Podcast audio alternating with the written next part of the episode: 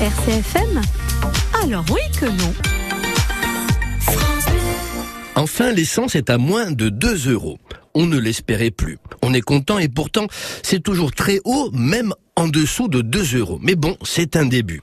Espérons que dans la foulée, dans certains endroits, la pizza tombera sous les 15 euros, le transat sous les 50 euros, la place de parking à la plage pour les insulaires sous les 30 euros, la bouteille d'eau dans les restos sous les 6 euros, les pêches sous les 5 euros, un box pour une soirée euh, Joule à Calvi sous les 30 000 euros, etc., etc. Bon, je reviens à l'essence. Certains diront qu'à 2 euros, c'est correct. On retrouve le niveau de plusieurs mois en arrière quand l'essence s'était aligné sur le prix du pastis en ville. Tant que grand économiste, chacun ses références, s'il vous plaît. Un touriste, croisé l'autre jour sur un parking, me fit remarquer qu'ici, la vie est plus chère que sur le continent et que par conséquent, cela constitue un frein à sa volonté d'installation en Corse.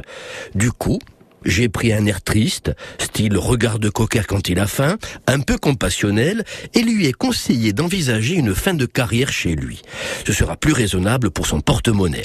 Et pour être sûr de le convaincre, j'ai rajouté que tout de même l'été les prix baissaient de moitié, uniquement pour attirer des touristes, et que l'hiver tout était plus cher. Il faut être honnête, c'est très important. Ne laissons pas croire à tous ces gens qui ne rêvent que de s'installer chez nous qu'ici le soleil ne coûte pas plus cher qu'ailleurs. Parce qu'alors, oui que non. RCFM Alors oui que non.